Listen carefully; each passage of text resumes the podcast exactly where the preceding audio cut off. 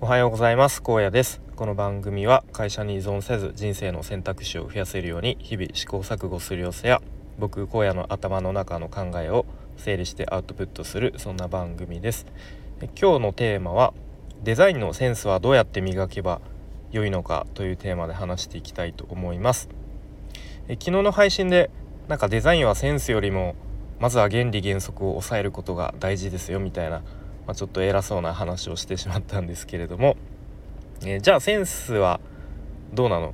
どうやって磨けばいいの？みたいな、えー、そんな話をしてみたいと思います、えー、本題の前に一つお知らせです。6月23日金曜日の夜10時から、えキャンバのプチ勉強会的なものをちょっとやろうと計画しております。でまあキャンバを使う方、まあ、主に初心者の方向けに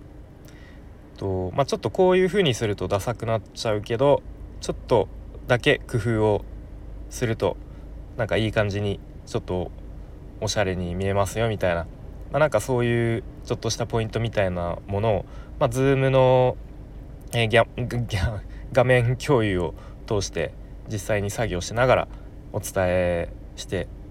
いければなと思っていますのでまあ、もしご興味ある方は、えー、6月23日の夜ちょっとご予定空けておいていただけると嬉しいです。また詳細決まり次第お,、えー、お知らせしますのでよろしくお願いします。はいということで、えー、今日の本題ですね。デザインのセンスはどうやったら磨けばいいのかということで、まあ、昨日の配信で、まあ、ちょっと偉そうにまずは原理原則を抑えるのが大事ですみたいな話をしましたが、まあ、ちょっと一応前提としてまあ、僕個人の考え、まあ、個人的な考えとか意見であってまあこれが正しいとかそういう話じゃないですよということで、まあ、中にはねいやセンスが一番、うん、大事だろうみたいな、うん、まあそういう意見も全然あってもいいとは思います。はい、でまあ確かに、まあ、いわゆるセンスも最終的には必要になってくると思います。じゃあそのセンスって、まあ、ふわっとしてますが具体的に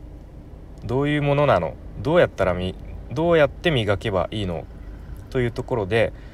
で僕が以前受講していたスクールのスラッシュの、とまあ、講義動画がいくつかある中で、まあ、そのデザインのセンスに触れられていた動画があったのでちょっともう一度見返してみてあそうだそうだこんなこと言われてたなっていうのを思い出したので、まあ、ちょっと共有してみたいと思います。で、まあ、一口にセンスといっても、まあ、意外と抽象的だし具体的にどういうものなのかって意外とこう言語化するのって難しいと思います。はい、で、まあ、そのスクールでの動画で話されてたのはその,、まあ、その人の各個人の、まあ、知識とか経験とかまたその人なりの視点とか柔軟な思考とか、まあ、なんかそういうあらゆるいろんなものが組み合わさってこういわゆるセンスというものにつながっているのではないかと、うん、なんかそういうことが、えー、言われていました。でまあなんかこんな例え話がされていてそのその人その人の、えー、各個人の頭の中にこう箱がうん。まあ、箱がいくつか、え、ありますと。うん、でその中にこう普段生活して生きていく中で、まあ、いろんな知識とか、え、経験を身につけてその箱の中にこうブロックが、え、どんどん入っていく。ブロックをどんどん入れていっているっていうイメージを持った時にこうある時にそのブロックと他のブロックが結びつく、うん、みたいなちょっとこう化学変化化学反応みたいなイメージですかね、うん、なんかそれをこういわゆるセンスと呼ぶんじゃないでしょうかという、うん、まあなんかそんな話をされていてあなるほどなと思思いましたね。うん、なので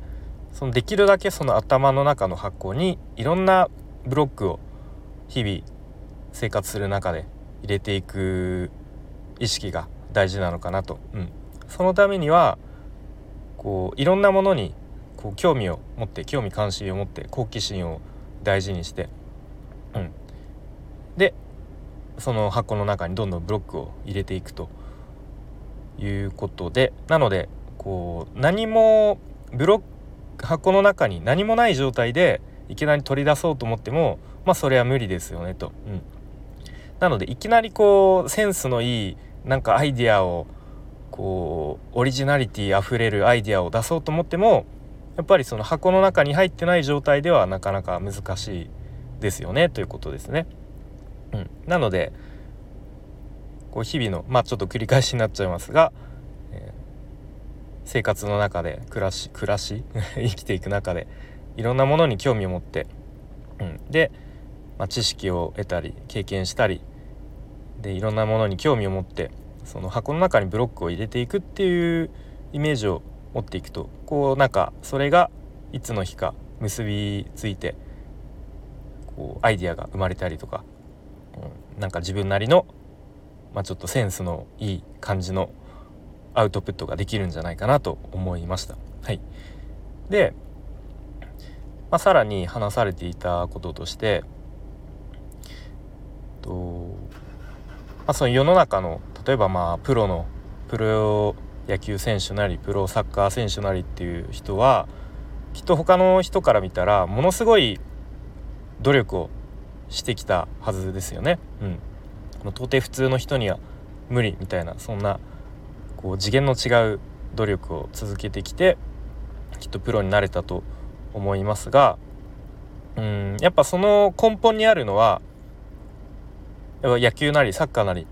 がもう本当に純粋に好きこれが好きだという、うん、感情からこうどうやったらうまくなるんだろうとか、うん、こうあの人を超えるにはどうしたらいいんだろうかっていうのをもう本当に真剣に考え続けてきた結果、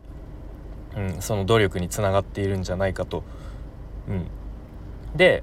そういうなんだろうな他の人のには到底できない次元の違う努力を重ねてきた人を